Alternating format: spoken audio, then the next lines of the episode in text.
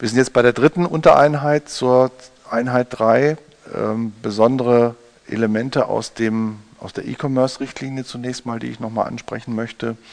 Ähm, Sie ähm, haben ja schon gesehen, es gibt einerseits den 312G, der also besondere Informationspflichten vorsieht, der auf der E-Commerce-Richtlinie beruht. Und es gibt andererseits den 312b folgende, der auf der Fernabsatzrichtlinie beruht, die eben auch besondere Informationspflichten beinhaltet. Das Interessante ist jetzt, dass beide unterschiedliche Anwendungsbereiche haben, sodass man also auch nochmal zusätzlich jeweils bei diesen unterschiedlichen Regelungen gucken muss, ist denn der konkrete Fall überhaupt umfasst. Also auch hier sozusagen eine zusätzliche Komplexität, die auch in diese Informationspflichten und die Folgen äh, durch diese unterschiedlichen äh, Grundlegungen durch verschiedene Richtlinien auch hineinkommen. Die E-Commerce-Richtlinie 2000-31 ist anwendbar auf das Verhältnis zwischen Unternehmer und Nutzer. Der deutsche Gesetzgeber ist von Kunde ausgegangen, das heißt aber Nutzer im Original. Also, und daran sieht man schon, dass es ein Unterschied zum Verbraucher. Ne? Also der Nutzer ist derjenige, der am anderen Ende der Leitung hängt. Der Verbraucher ist derjenige, der für seine privaten Zwecke, privater Funktion einkauft, nicht gewerblicher Funktion. Also hier schon mal, wenn man so will, ein etwas weiterer Anwendungsbereich auch für die E-Commerce-Richtlinie. So, dann weitere Anwendungsvoraussetzungen. Der Unternehmer bedient sich zum Abschluss eines Vertrages oder bringt eine Dienstleistung eines Tele- oder Mediendienstes im Sinne von 2 TMG. Hier ist die E-Commerce-Richtlinie oder auch das TMG, in dem die E-Commerce-Richtlinie umgesetzt wurde, enger als das Fernabsatzrecht. Das Fernabsatzrecht setzt nämlich Fernkommunikationsmittel voraus, also einschließlich Brief und Telefon. Tele- und Mediendienst ist aber elektronisch erbrachte Dienstleistung, wobei eben nicht der Unternehmer selbst so einen Dienst anbieten muss zwingend, sondern er sich auch eines fremden Dienstes äh, ja, bedienen kann. So, und äh, ansonsten die äh, Informationspflichten von Artikel 10 und 11 hatten wir schon besprochen, die im 312g und entsprechend auch Paragraph 3 von Artikel 246 EGBGB umgesetzt sind. Interessant ist hier nochmal der Artikel 5 auch der Richtlinie, der in Paragraphen 5 TMG umgesetzt wurde. Und da haben wir auch nochmal, und zwar unabhängig vom Vertragsschluss, bestimmte vorvertragliche Informationspflichten, ähm, die eben ähm, zusätzlich dazu treten, auch zu den vertragsbezogenen in Artikel 10 und 11. Und zwar ist das hier vor allem die Pflicht der Anbieterkennzeichnung oder man sagt herkömmlicherweise auch Impressumspflicht, Paragraph 5 TMG. Und äh, das Impressum hat danach zu enthalten, also den Namen oder die Firma, geografische Anschrift und so weiter. Sie sehen die ganzen Angaben, die ich hier aufgelistet habe, die Sie sich auch nochmal in Ruhe anschauen können.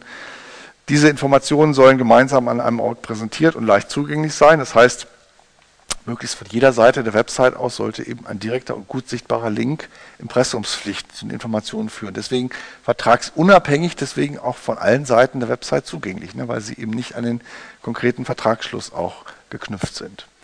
Preise sind auch leicht lesbar und zuordnenbar zu gestalten und auch klarzustellen, ob Brutto- oder Nettoangaben inklusive exklusive Versandkosten auch gemeint sind.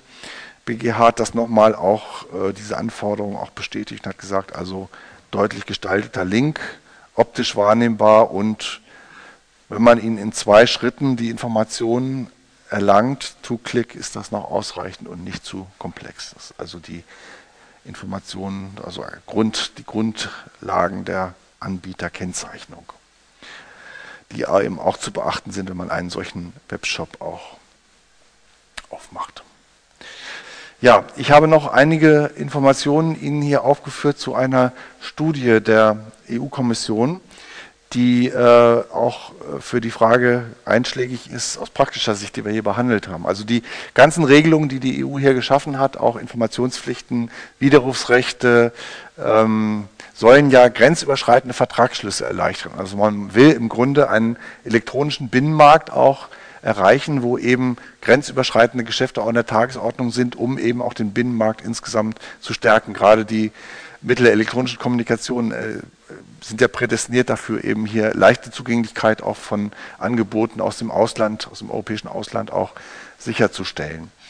Und da ist die Kommission dabei und hat gesagt, naja, also äh, wir reden jetzt hier viel über Rahmengesetzgebung und haben auch viel gemacht. Jetzt wollen wir doch mal gucken, wie das in der Praxis auch wirklich funktioniert. Und das ist generell ja immer wichtig, auch für juristische ähm, Regelungen, für juristische Folgenabschätzung auch mal empirische Daten zu erheben. Ne? Also um auch zu sehen, wo sind die Defizite noch, wo müssen wir nachsteuern und so weiter sodass im Jahr 2009 eben auch eine entsprechende Untersuchung gemacht wurde. Wir haben hier den Link auch mal aufgeführt, nennt sich EU Crackdown on Websites, ist nicht so martialisch, wie sich das anhört.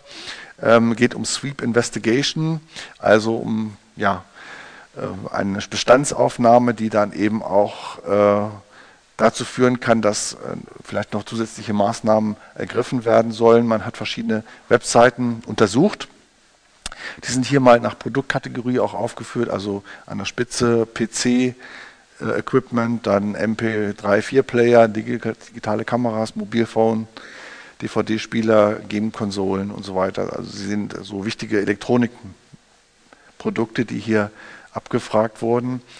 Ähm, die Websites wurden durch die EU, deren Überprüfung durch die EU koordiniert. Und es ging eben vor allen Dingen um die Einhaltung der Regelung der Fernabsatzrichtlinie und auch der E-Commerce-Richtlinie, zusätzlich auch der ähm, äh, Lauterkeitsrichtlinie UGP, unlautere Geschäftspraktiken-Richtlinie, die das, den Bereich des Lauterkeitsrechts harmonisiert hat.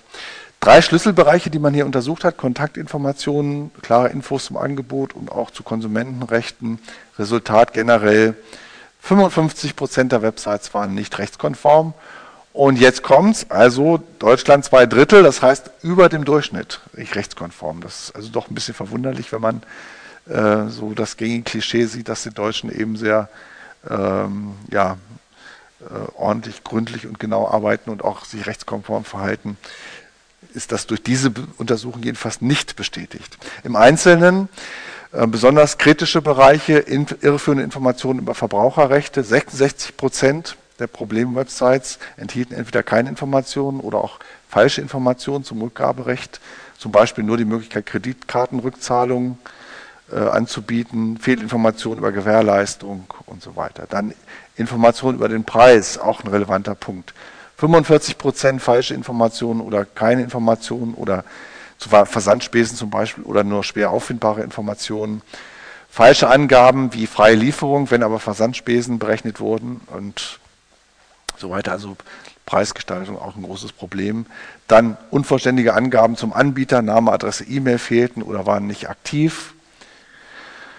Weitere Erkenntnisse, 13 Prozent der Websites betreffen den grenzüberschreitenden Handel, also woraus man äh, schließen kann, dass hier doch auch äh, meistens die Websites immer noch auf den nationalen Handel auch ausgerichtet sind und ähm, gar nicht so sehr auf grenzüberschreitenden Handel auch eingerichtet sind. Das fängt schon an mit der Sprache. Also Deutschland ist ein großes Land, sodass der, der eigene Markt auch groß genug ist, sodass man gar nicht so stark das Verlangen spürt, auch sozusagen, ist natürlich je nach Branche unterschiedlich, aber sich auf äh, internationale Märkte zu konzentrieren. Das ist in kleinen Ländern vielleicht schon ein bisschen anders, aber äh, aus diesen Zahlen kann man eben doch entnehmen, dass auch äh, die meisten Websites immer noch auf den nationalen Markt auch ausgerichtet sind. Das bestätigen auch die weiteren Zahlen. Nur 7% der europäischen Konsumenten shoppen online grenzüberschreitend und 21% der Online-Anbieter verkaufen grenzüberschreitend. Was sind die Haupthindernisse? Fängt an mit der Sprache. Also die Engländer haben es da am einfachsten, weil Englisch als Lingua Franca überall verstanden wird, aber Französisch, Deutsch, Italienisch ist schon ein Problem. Das heißt, der Webshop-Anbieter muss dann eben schon mehrsprachige Angebote auch einrichten, was dann wieder ein Kostenfaktor auch ist.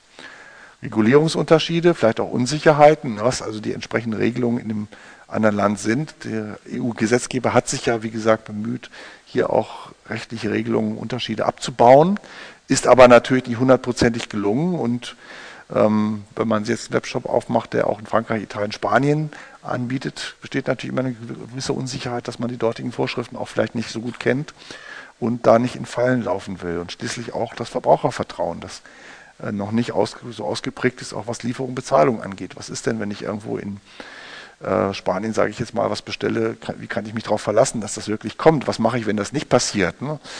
Wie ist es, wenn ich gezahlt habe, kriege ich mein Geld zurück und so weiter. Also da bestehen immer noch, in dem Sinne haben wir noch keinen ausgeprägten Binnenmarkt, wie wir es jetzt auf dem nationalen Markt auch haben, wo man das Vertrauen eben haben kann, weil eben natürlich auch die rechtlichen Institutionen unterschiedlich sind, beziehungsweise da eben auch weiterhin eine Unsicherheit auch besteht.